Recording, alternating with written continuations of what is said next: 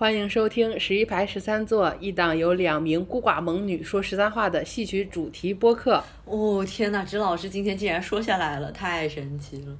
那我再给你说一遍。那不用了，不用了，不用了，不用了。到时候观众听到这，不是不是观众，听众听到这里直接关掉了。今天呢，这个主题大家也都看见了，我就不赘述。之前我有做过一些关于戏曲。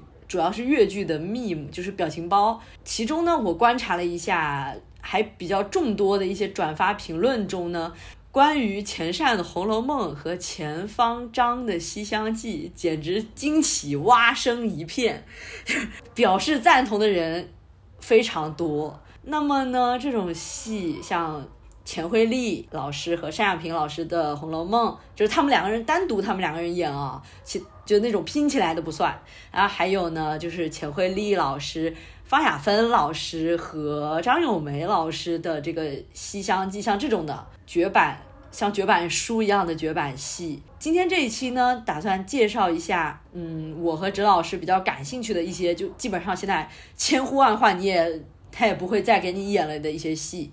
嗯，指老师。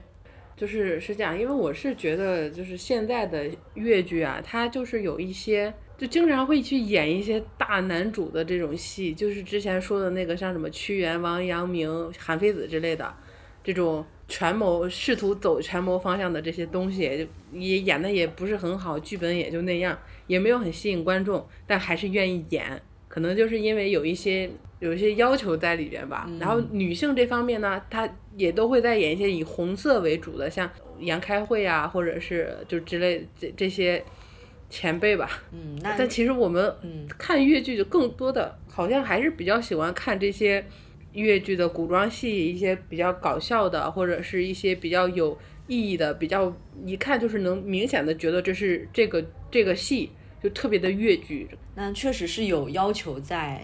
也没有办法，理解理解理解理解。但请你们是，就是把需要演完的之后，多演一些呃，我们比较 观众比较感兴趣的，就是人民群众喜闻乐见的一些谈恋爱的东西。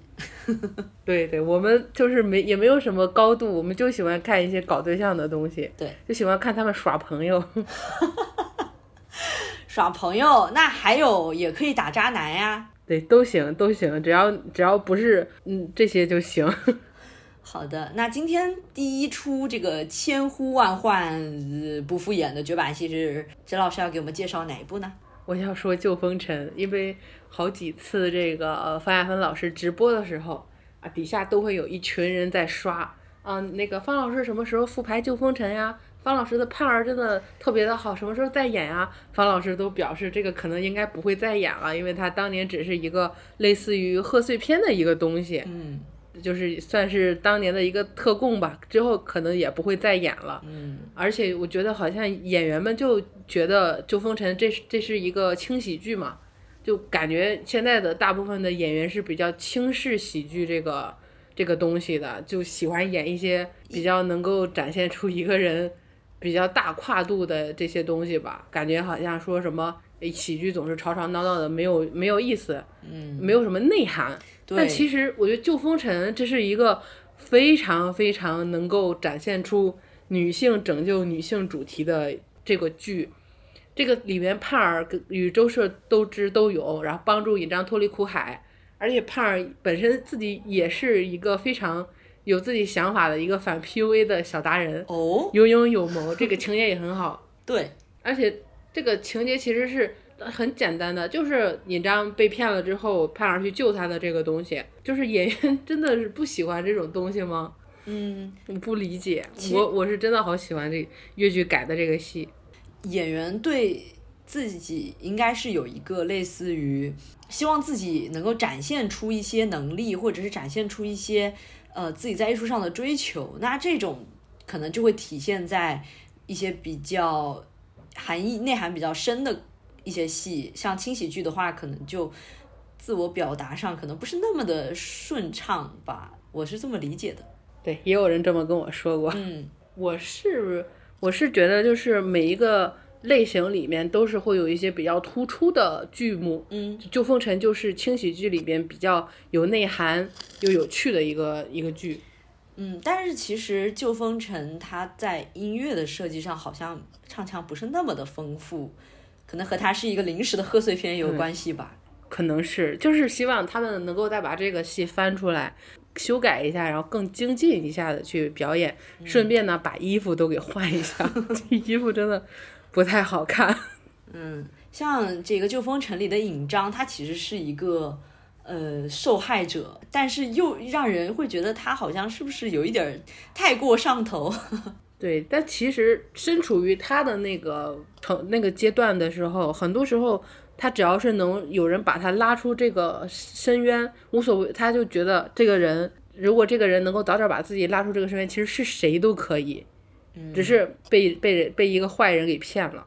嗯，就是从一个深渊到另一个深渊的过程。是的，所以就是我每次看到有些人在骂银章的时候，我是非常不能够接受的。嗯反对受害者有罪论，反对。是的，嗯，那像是表现女性友谊的戏，还有类似于像舞台姐妹，这也是大家呼声非常非常高，每一年都会有非常多人跳出来重新的说这个戏。这个戏真的，这个戏真的是，哎呀，就是舞台姐妹这个戏，我觉得就是所有的人，不管是谁，只要看了之后，没有人会说这个戏写的不好的，演的不好的。两位演员的演绎，还有这个整个剧本，都是非常的完整的，就让你觉得这个戏为什么现在不演了，就不能理解。可能就是因为 B E 美学，大家嗯还是更喜欢看一些 happy ending 的东西吧。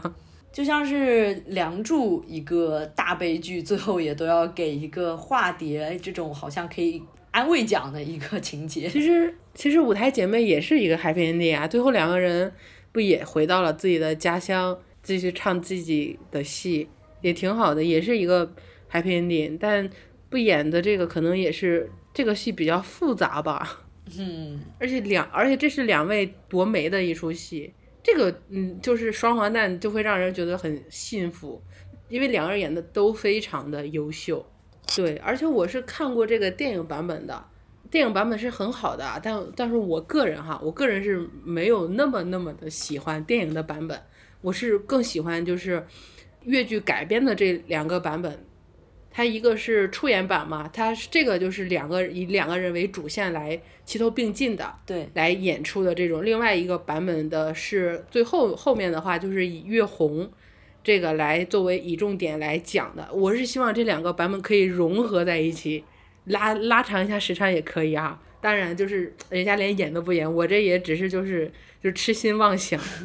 像舞台姐妹，她也是有一种戏中戏，本来就是戏曲是一个非常微妙的元素，那他把能够把它用到点上是很不错的。对，而且他这个戏是很丰富的，这个戏的优秀也是全面的。就像说的这个角色的塑造是一方面，剧本的剧本写的也是非常好的。他这个的话，出出演版本的话，就是比较像电影版本的这个框架去演的，嗯后面也是会有这个用石灰撒眼睛的这种剧情，然后是月红春花跳出站出来说，我是相信月红不会去伤害我的，它其实是跟电影的框架是很像的。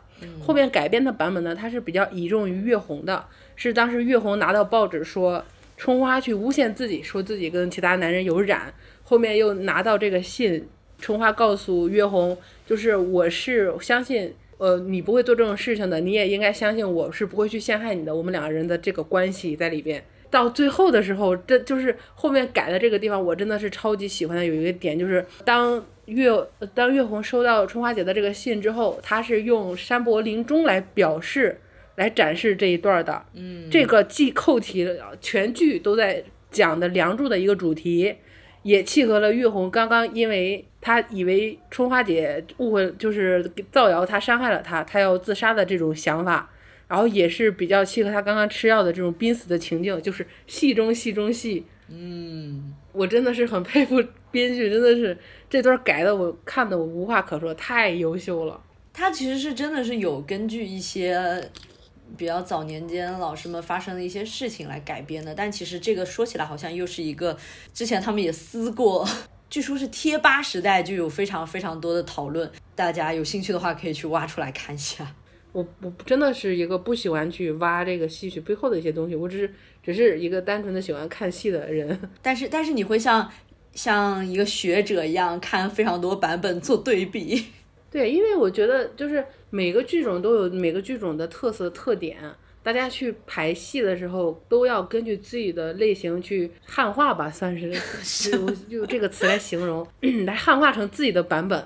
是一个很，但是有很多他们不是这个样子的，就是直 我我有一有一套唱段，对，就是那种我直接直接呃 Ctrl C Ctrl V 就大家演就行，我不喜欢，我觉得你这个框架你就不是你自己的这个剧种的感觉，就很奇怪很别扭。就我我有我有一段非常讨厌的戏，吕派的那个穆桂英，他有一段穆桂英挂帅的唱段。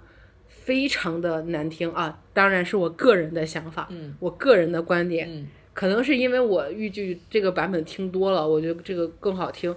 我那他们那段我我没也没有完整去听过啊，因为我第三句的时候我就受不了就关掉了，嗯，我就不理解，我就觉得穆桂英交友很难听很别扭，他没有真正的转成越剧的这种感觉去演，嗯。有一些编剧他们确实是本身很优秀，但是等到他们知名了之后呢，非常多不一样的剧种会邀请他们来写戏，但并不是他虽然优秀，但并不是他写的每一个剧种的戏都是会优秀的，所以也请各位剧团能够冷静一下。对，甄别一下。对，嗯。然后呢？为什么《舞台姐妹》这个戏会每一年都被大家拿出来哭嚎？它主要是它有一个 三重 B E 在里面。哦，舞台舞台姐妹上面演绎的这个戏里面演绎的戏《梁祝》，梁祝的 B E，嗯，再加上舞台姐妹里边月春花和月红的 B E，嗯，再加上现实生活中两位演员老师的 B E，哎，就就没有办法不磕好吗？呃，这个也不能，这个不能说是 B E 啊，最后一个不能说是 B E，只能是只是两位老师不合作了而对，已，就不合作。对我们只是这么说。是这个 CP B E 了，两位老师是很好的，对只是他们不合作了。是的，出演版本里边有一句伴唱，他们两个人再次就是结完婚，就是月红结完婚之后，两人再次见面有一个伴唱，就是玉团圆，男团圆，此心已隔千里远。这段真的是哦被前善照进了现实。我每次听到这段，我就感觉我已我已经死了。我相信他这个里边有太多的唱段来就是跟现实呼应了，我就哎呀没办法。其实很多听越剧的朋友都会有一段时间会在 B 站上疯狂的刷前善的视频吧。对，什么前前扇啊、滚碟呀、还有呃团马这三个是谁都逃不过的，一定会有这个阶段。嗯，像之前我刷了一个前善两位老师的混剪，就是用的 BGM 是眉间雪。哦，但是我第一次听那首歌，可能是因为我不古风圈不是很熟，然后后来我就在网易云上默默的把眉间雪那首歌循环了几百遍。舞台姐妹里面也也都会有一些伴唱啊，也经常会有一些暗示，就是这种是不知是戏内情还是戏外情的这种东西，就更加让你欲罢不能。就很想看他们，他们虽然不不不合作了，能不能就是有没有什么资本能够驱使一下他们，让他们 一定去演一下这个东西？太想看了，救命啊！有没有人能够 能用超能力去去运作一下？你你要知道，我们指老师铁骨铮铮北方女人，在这里向资本主义低头。求求了！但是啊，还有一点就是，如果是按照舞台姐妹情另外一个了，舞台姐妹情的这种复排的话，那确实是大可不必了，因为确实是没有那么好看。就是我也为这个里面见缝插针出现的老艺术家们哭泣，只要他们一出现，他们一开口，我就非常的想哭。嗯但是还是整个戏呢，就非常的碎，嗯非常的不好看。嗯，方亚芬演这个，我觉得没有那么好看，但但是啊，他跟 王君安老师的这个送兄别妹啊，真的真的真的好 gay 啊！我看钱惠丽和单小平在舞台姐妹里面的送兄别妹，我都觉得没有这么 gay，我这 非常的奇怪，感觉纷纷那个眼神。那个眼神里的火光唰唰唰的就出现了，我觉得好 gay 啊！救命！嗯，像之前甜不得不磕，这谁能不磕？像之前两位老师还有花絮，哦，好像有传过，也很甜。对，非常可爱。就就是我虽对我虽然不喜欢《舞台姐妹情》这个戏啊，但他们的互动还是非常的可爱的。而且，《舞台姐妹情》里面有一段就是，呃，月红刚刚拿了那个呃包银之后的一段放飞自我，哼王俊安老师可算是找到属于自己的那种可以放飞自 放飞自我的表演了，救命啊！对，可爱到疯狂。救命、啊！这个戏里面唯二的就是唯三的两那个优点啊，一个是老艺术家们只要一出现，他们一开口，我们真的会被他们的演出所感动。嗯，然后一个就是，呃，君安的他在里面一段放飞自我的演出和范雅亨和王君安的送兄别妹这段 gay gay 的演出，这除了这三个亮点，我觉得这个戏没什么可看的。他这个里边他有一个唱段，就是当时月红。说我嫁人了，我不想再从事这个行业了。我们只是个戏子，没有人会在乎我们的这种时候。春花啪一巴掌给了他，然后春花的一个唱一段唱就是一生戏子轻出口，自轻自贱自辱自羞，自蒙污浊自作囚。嗯，我这句话呢是想送给一个某位哈功成名就的京剧大艺术家。啊，这你这个阴阳的我我都不懂。哦，我没有阴阳，我没有阴阳，我也没有把他的名字说出来。人家功成名就，嗯、也不希望就是有一些人对号入座哈。反正，嗯，就这样。嗯，好的，那我们进入下一个话题，啼笑姻缘。您来说，《啼笑姻缘》这个戏啊，首先必须要强调一下，它的编剧还是吴兆芬奶奶。我我不得不服，磕了，我磕了，我先磕一个，磕头啊，我先磕个头。这个戏啊。最大的一个亮点就是这个戏甜，对，最大亮点就是甜，而且呢是让女小生来演这这叫什么时装戏？女小生演时装戏，在宗师的那个时候就已经像陆老师、陆锦华老师那个时候就是帅到爆炸呀。如果现在还有人在说什么女小生演不了时装戏的话，陆老师，呃，这这，嗯。就这个戏哈，一定要是女小生来演。嗯，而且而且啊，目前这个阶段，小班是非常适合去演这个戏的。他们的年龄在这儿，也就像早先雨果说自己喜欢演《红楼梦》里面的毒西厢，因为他们目前这个阶段能感受到怎么搞甜甜的爱情，他们现在非常适合。但是有些剧团呢，他们沉迷于男小生啊，这个我是万万不能接受的。就是复排这个戏呢，你就一定要让女小生演。如果让男的演的话，我就希望这个戏发烂发臭，再也不要复排。要知道，要知道我们的有一些群里面啊，就隔一段时间大家就会出来发一次啼笑姻缘风，以我还有阿四，阿四前面他也他也经常发各种各样的疯啊。阿四同学以后我们肯定要把他拉到我们节目上来一次的。隔一段时间就会开始啊，就说啼笑姻缘就开始就开始大家就开始哭诉，为什么不演了？为什么不演？然后然后等到说说说，然后就会有一个人出来说啊。这个男小生，然、哦、后大家就说啊，那就不要演了，不要演了。什么男小生啊？我宁愿没有这个戏。真的，这是一个套路，已经发生过非常非常多次了。就每一次过一段时间就会发生一段这样的对话，会有会有人跳出来，就是说啊，呃，女小生不适合时装戏，只有男小生适合演时装戏，就放你个。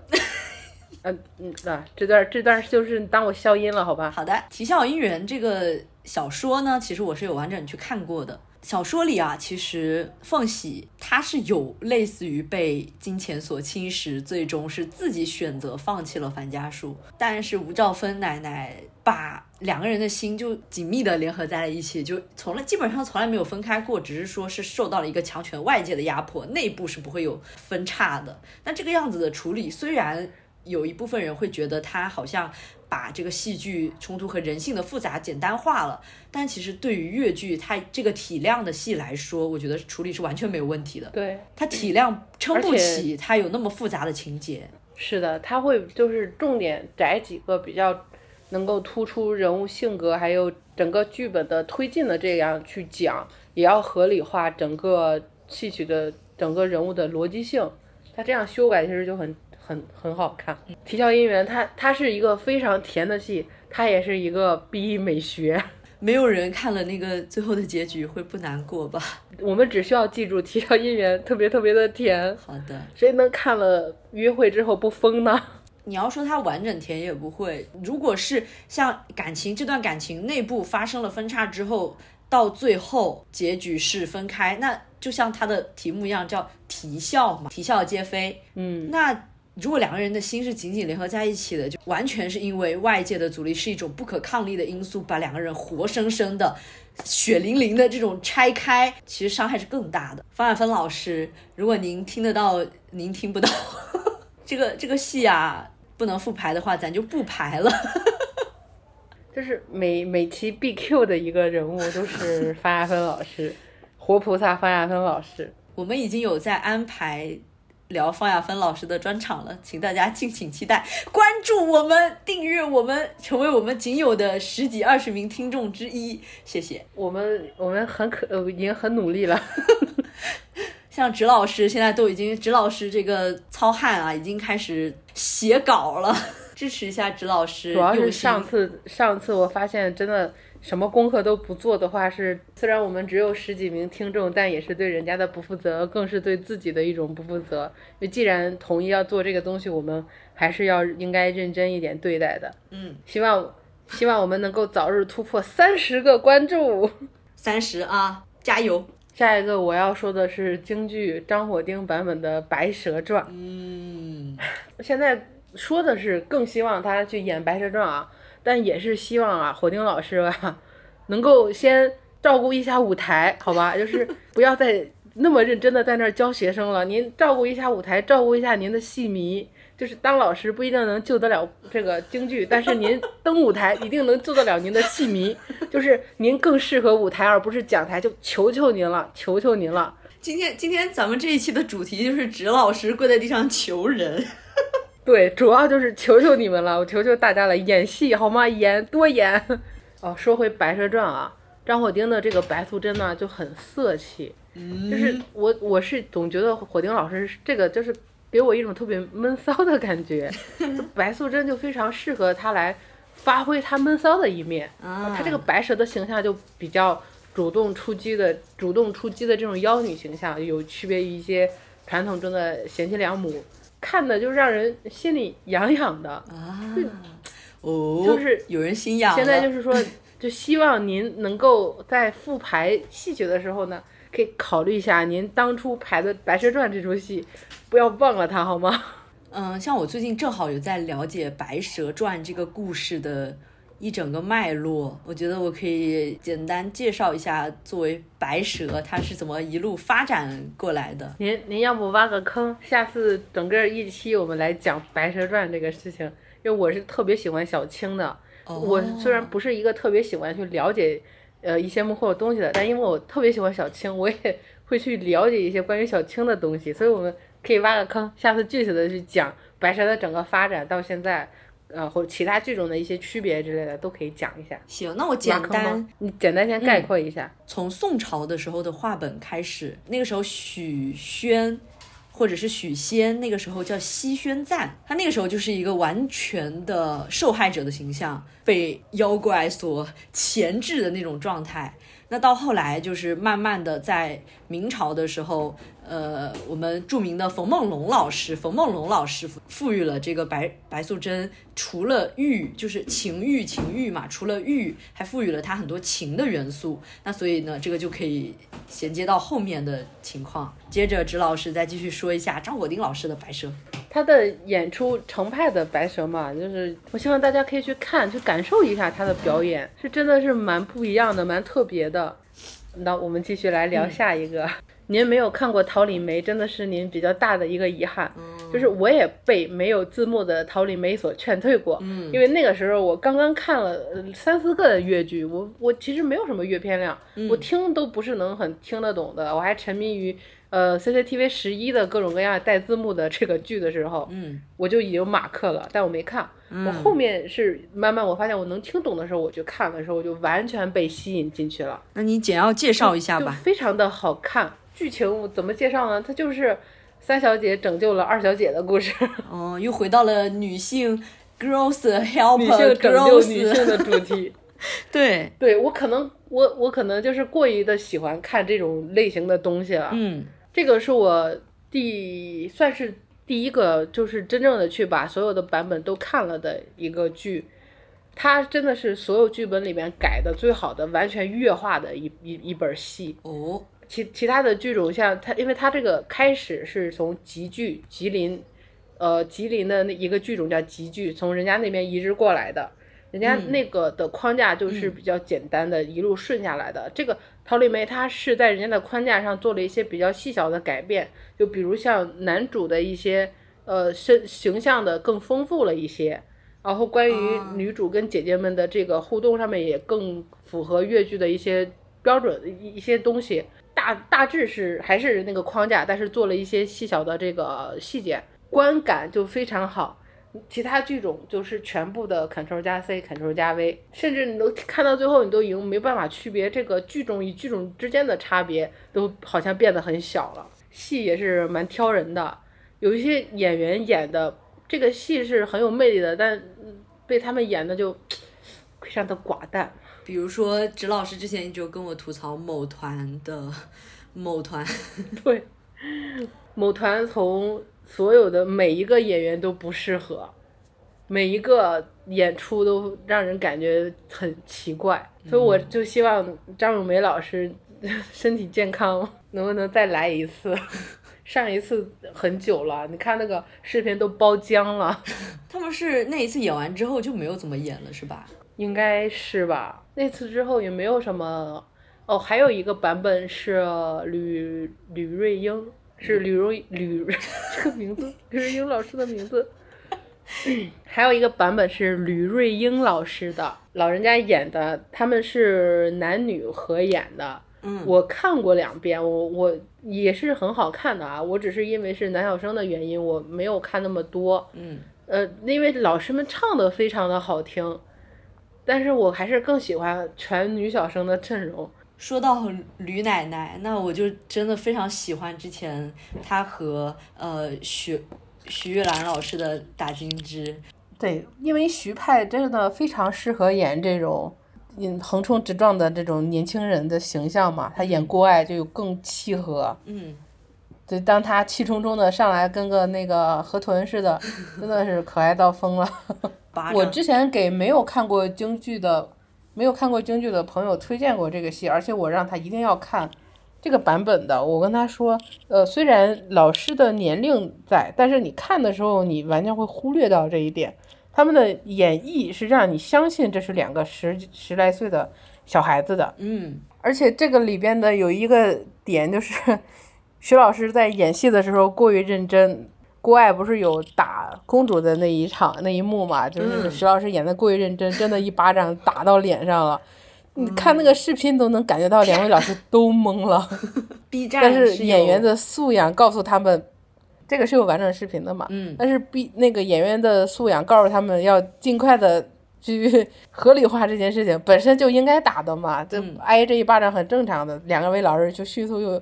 记住了 状态，又在演下去之后又给人家道歉，我真的是打金枝时机研究之研究者呃那个研究家研究者研究者，您这话都不会说了。我看了越剧有两个戏，真的是我看的都包了浆了，一个是呃盘妻所呃盘夫所夫，一个是打金枝。嗯，我对打金枝这个戏的要求就是。因为这个戏就是一个纯纯的偶像剧，嗯，只要演员好看，我都可以演。就算你的演技不是那么的好，唱的也不是那么好听，但演员一定要好看，因为你这是个偶像剧。我之前有过一个想法，就是我觉得打金枝是一个完完全全符合人们的窥探心理的一个 一个戏，就相当于谁不想听隔壁家的这个两口子掐起来的故事呢？而且何况这个还是皇家。而且我之前查过生平公主，就是查到的资料，就是说没什么记录。她唯一出名的地方，她就是被郭海打了一下，然后回家闹了一场。嗯，但是人家两个人在历史上是很恩爱的。嗯，就是就是小两口掐起来了哈，就临时掐了一顿 这种感觉。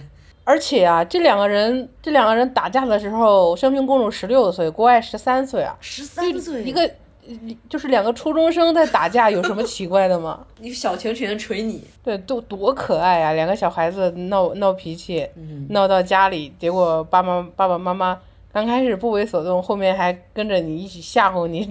我真的觉得这个戏就是一个纯纯的偶像剧，我真的太喜欢了。嗯，所以所以这个戏必须得从初中生，得从初中生的角度去看他们，你不要用那种比如说什么现在很严格的这种。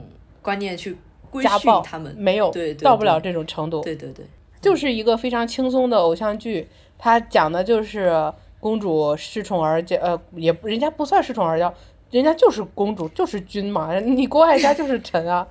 我非常理解公主，可能因为我太喜欢，你还共情太喜欢公主，太喜欢我君君蕊了吧？我觉得她太可爱了。就是我我们公主她是公主还这么可爱，嗯，就是我就不去跟你拜寿，我虽然不对，就是不对，但又怎样？我你看看我可爱啊！哎，你看看直老师前面和资本资本家共情，现在又和封建家共情，好，对其他人我我会批判，但是我我对公主我真的批判不起来，我就觉得哎，这个这个女孩子太可爱了，我希望有一个这样的女儿，但我不希望有一个这样的女朋友。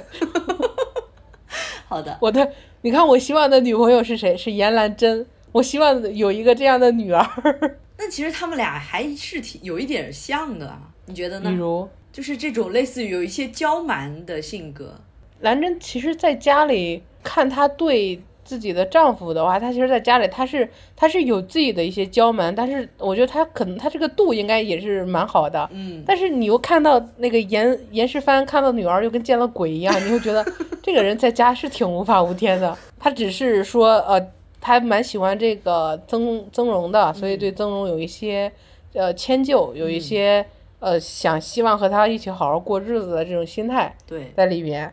他会装，他能装。你你看看你，那其实每个人也都是，并不是你一个性格就是一以贯之的嘛，每个人都是有不同的面的。对，对，那这种也是性格的一一种真实，喜欢一些是的，比较真的女孩子。然后呢可，能就是喜欢好看的女孩子吧。嗯，好像也没有毛病哈。哦，没事。其实宗师的戏也完全就是绝版戏，他能够留到现在的这些包了不知道多久的姜的这种录像，大家也是且看且珍惜。说不定过了多久以后，呃，年轻的人啊也都 对他们没有兴趣了，也有可能。哎，但是我觉得就是看戏的话，你看到一个阶段，你会发现，我我现在啊，就每次看到特别高清的东西，我觉得刺眼，就不习惯了。我习惯了那种带一点马赛克，字幕都都有点晃的那种画质。啊，对，字幕 看晃这，种东西我看太多了，字幕晃，这个太真实了我。说字幕对吧？有有画面，就是这种。我我有一段时间，就是我那段时间不是疯狂的补剧嘛，各各种各样的看，天天看，每天看好多。那段时间我看一些现在的综艺，我都会把它调成三六三百六十 P 的那种状态，那你有是有点毛病吧？太高清了，这太高清了，太奇怪了！你们你们怎么可以让我看到你的毛孔呢？你看我开了会员，但是我用三百三百六十 P 的这个画质去看，真的是有点毛病哈。那咱们这一期内容说的差不多了，做一个下期预告吧。下一期呢，我们会请到我们节目的第一位嘉宾，谈一谈，因为我们这一期主要谈的是中生代的老师和宗师。那我们下一期的时候就要创造性的谈一些可能会挨骂的东西。不会挨骂的，咱们的观众一共就十几个人，这十几个人大部分还都认识，谁会骂我们？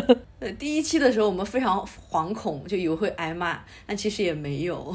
因为第一期的时候，我可能过于的口无遮拦，就无所谓，因为我觉得不会有人看我们的东西的。听但现在我依然还是会觉得聊这些东西的话是没有避免的，可能会涉及到一些人，嗯呃，涉及到一些事情，可能会因为我们也就是一个普普通通的戏迷，肯定会带着自己的主观情绪去说这些事情的，嗯也会可能可能会给别人造成一个不好的这种观感，但这也是没有办法的，就各抒己见嘛。我们的观点就是这个样子的。如果你觉得呃你赞同的话，你就赞同；你不赞同的话，其实我们也是可以来进行一个沟通。是的，我们有多诚惶诚恐，从我们每一期都要声明一次这种东西就可以看出来。仅仅仅是我们个人观点，没有其他任何意思。嗯，对。我们下一期的题目是从最少女的宝哥哥谈起，大家敬请期待，请关注我们，谢谢。好的，敬请期待，谢谢。那这这个后面我们要放放什么？我们就放舞台姐妹吧，放送兄别妹。好的，没有问题。